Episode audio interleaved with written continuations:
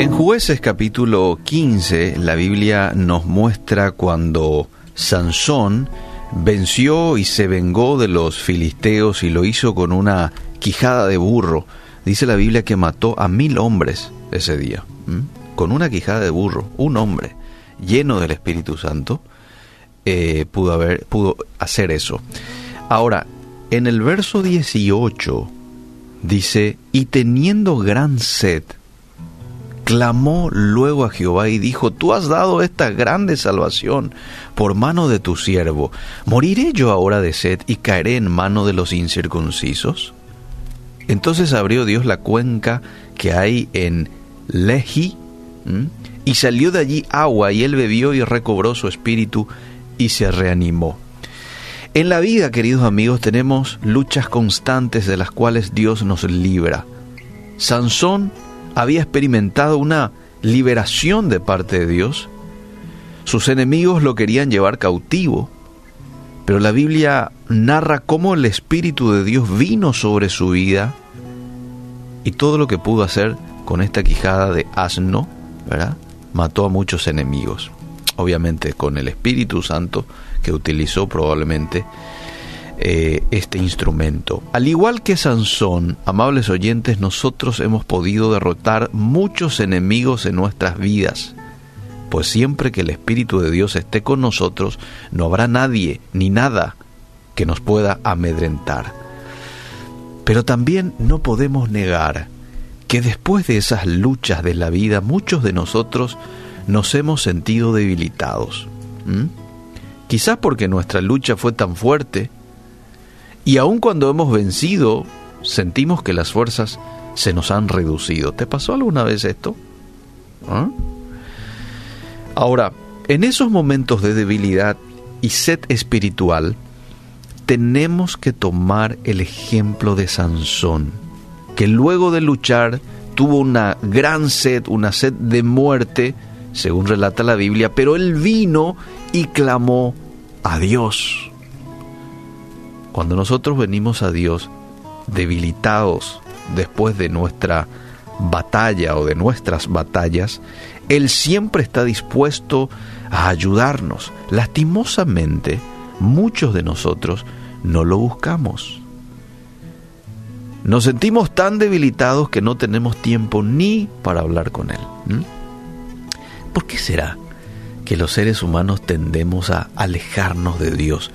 Cuando nos sentimos débiles? ¿eh? ¿Será que así nos vamos a fortalecer? Definitivamente no. Lo peor que nosotros podemos hacer en el área espiritual es alejarnos de Dios cuando sentimos que las fuerzas se nos acaban, puesto que es ahí en donde más tendríamos que buscarlo. Pues Él quiere ayudarnos, Él está dispuesto a ayudarnos en esos momentos. Pero a veces nosotros no vamos a otro lado. O buscamos el agua en lugares equivocados. Y cuando no hemos encontrado, bueno, ahí por último venimos a Dios.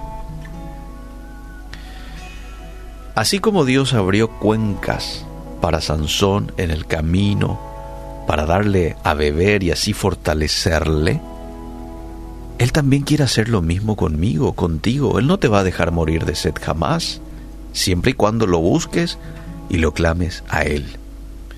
Dios quiere ayudarte, pero si tú se lo permites. Es hora de clamar a Jehová en medio de tu debilidad, porque Él se va a perfeccionar en vos en medio de ese contexto. Así es que si hoy estás en el mismo estado en el cual se encontró en su momento Sansón, no vayas a dejar pasar demasiado tiempo y anda a la fuente, ¿sí? A la fuente de agua. Sí, pero no es agua lo que me falta, es fuerzas. Ok, anda a la fuente de fuerzas. Pero no es fuerzas lo que me falta, lo que me falta es guía, porque estoy confundido. Anda a la fuente de guía. todo eso es Dios para nosotros. Guía, fortaleza, consuelo. Que Dios nos ayude y que podamos tener una buena reacción en esos momentos de dificultad, la reacción de ir hasta donde está nuestra solución, ir a Dios. Hoy le he pedido al doctor Antonio Montiel nos ayude y nos guíe en este tiempo de oración, así es que ya le doy la más cordial bienvenida. Doctor Antonio Montiel, adelante. Padre eterno, en el nombre de Cristo Jesús, en esta mañana queremos darte gracias por un día más, gracias te damos por la vida, la salud y gracias por el oxígeno que recibimos y respiramos gratuitamente de tu parte. Te damos gracias por aquellos que están escuchando el programa de esta mañana y gracias porque nos permite comunicarnos contigo a través de la oración. Sabemos que la oración es poderosa, sigue funcionando y por eso queremos apelar a lo que Jesús le enseñó a sus discípulos, a orar. Y en esta mañana queremos orar específicamente por nuestro querido Paraguay. Oramos por Paraguay. Oramos para que tu mano poderosa esté sobre nuestro país y que tú traigas sanación integral, que sanes nuestra tierra, como dice tu palabra, y que se produzca la transformación que solamente viene a través del poder de Jesucristo y la obra del Espíritu Santo.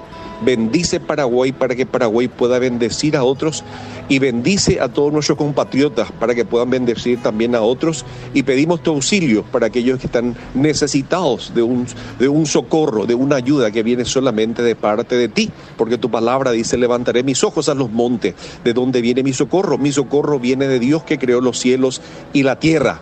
Bendice Paraguay y ven a socorrernos en este tiempo. En el nombre de Jesús te pedimos. Amén. Amén y amén. Gracias, doctor Antonio, por guiarnos en este tiempo.